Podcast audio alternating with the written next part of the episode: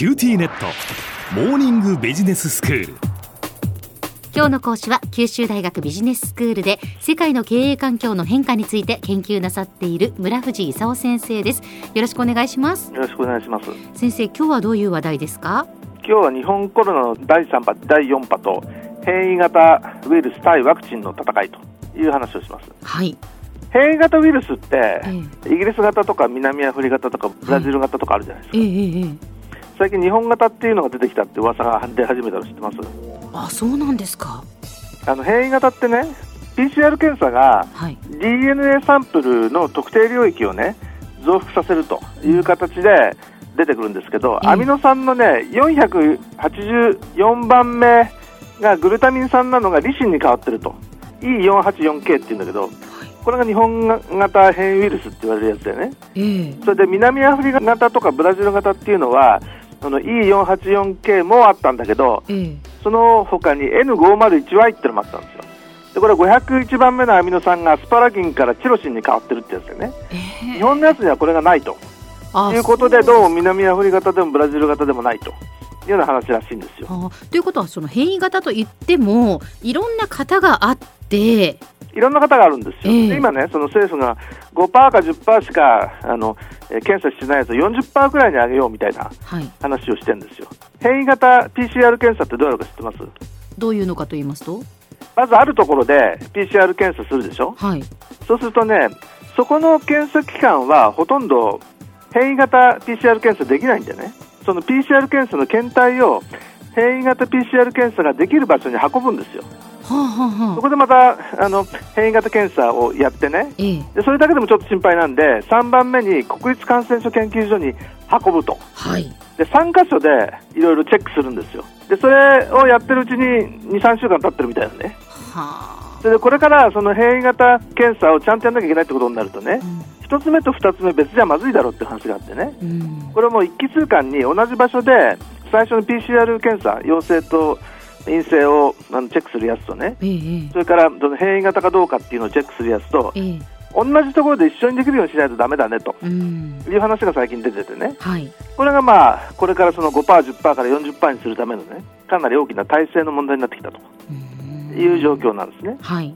で、そもそも第3波が終わったと思ったら、なんか第4波が始まり始めたんじゃないかと、なんかその大阪とか兵庫とか宮城あたりでええね、ええまん延防止措置みたいのがはい。出てきたりとかね、ええ。3波に対応する緊急事態宣言は解除したんだけど、はい。解除したと思ったら、また新規感染者増えてきたと、でどうも変異型にやられてる気配があると。いうようなことで言ってるわけですよ。うん。そうすると、えーワクチンの接種は始まったんだけど、ワクチン接種対変異型ウイルスの戦いとうん。いうことにどうもなってきたと。でワクチンって調達はどうなったか知ってます、えまだ日本にはファイザーのワクチンだけですよね。まあ、日本政府がねファイザーとモデルナとアストラゼネカの3つと契約したとええ。いう話があるでしょ？はい。だけどあの承認してるのファイザーだけなんですよ。ええええ。でモデルナとアストラゼネカはいつから入ってきていつからやるのかはい。という話があってね。ええ。最初は3月までに3000万回アストラゼネカから調達するという予定があったんですよ。うんだけどまだ承認してなくて5月くらいの承認を目指してるみたいな話なんですよ。はい。そう3000万回分入ってきても承認してないのにね無駄になっちゃうでしょ？うん。それでどうしようかっていう話になって無理に輸入することもなくねとりあえずその国内であの JCR ファーマっていうところが現役作ってで第一三共の子会社のバイオテックだとか KM バイオロジクスっていうあたりがね製剤化しようと。だけどあの打ち始めるのは、まあ、5月以降だねという話になってるんですね。はい。でどういう順番で接種する見通しだか知ってます？まあ医療従事者が、まあ、最小ですよね。そしてもう間もなく高齢者の接種が始まってっていうことですよね。そうですね、ええ。医療従事者に行って、それから、えーから始めて高齢者に行って、基礎疾患のあるものに行ってと、えええで最後に一般人と。はい。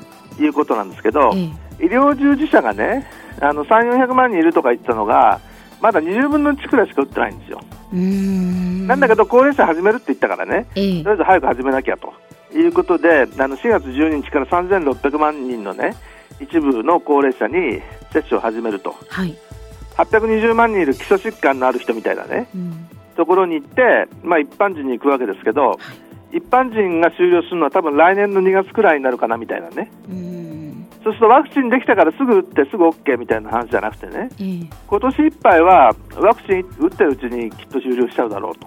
そうですね。ずいぶんやっぱりね当初こう思い描いていたものよりも遅れているという印象はありますけれども。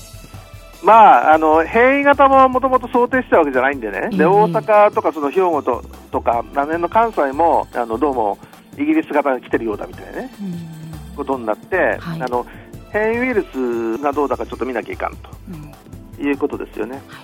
でオリンピックどう思います？私はまあやってほしいと思うんですけどね、はい。復興五輪ってことで、福島から聖火リレーが始まったじゃないですか。ええどうも完全に収束してから復興五輪をやれるとかね、なんかその東日本大震災からの復興だっていう声を大きく言えるかっていうとね、どうもまだなんかコロナがその辺にいるなとうんいう感じなんですよね。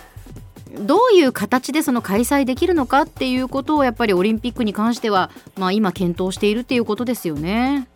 うんまあ、海外の観客は入れないんだけど、ええ日本の観客はある程度は入れますと。うんただし、どのくらい入れるのかというと、無観客じゃ寂しいと思うんだけど、うんある程度は入れますと。うんだけど完全にいっぱいにしていいのかっていうとね、どうも全部いっぱいにするようなことはできないんじゃないかとうんいう状況ですよね。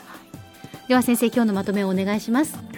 第3波がやっと終わったと思ったら、変異型ウイルスが拡大して第4波が起こり始めたらしくてね、大阪なんかはあの第4波みたいなことを言ってて、で大阪、兵庫、宮城は、えー5月の初めまでまん延防止措置が適用されることになってしまったと。でワクチンがまあやっとできてワクチンを打ち始めたわけですけど日本はまあ世界に遅れること2ヶ月スケジュールかなり遅れてるとあのイスラエルだとか英米だとかねあのワクチンでそれなりに新規感染者が減少してきたと。いうところもある。一方でブラジルだとかあのイギリス変異ウイルスがいってるフランス、イタリアだとかね。あの変異ウイルスが猛威を振るってる国もあるんでね。今後あのワクチン対変異ウイルスの戦いがねどのように進むかということであのオリンピック、をどのように見られるかというのもあの変わってくるというような状況ですね。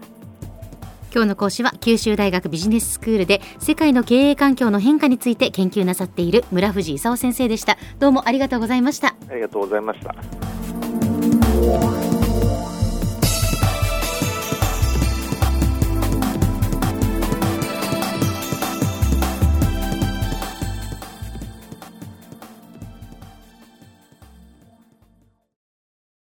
キューティーネット僕が君を守るから本当に？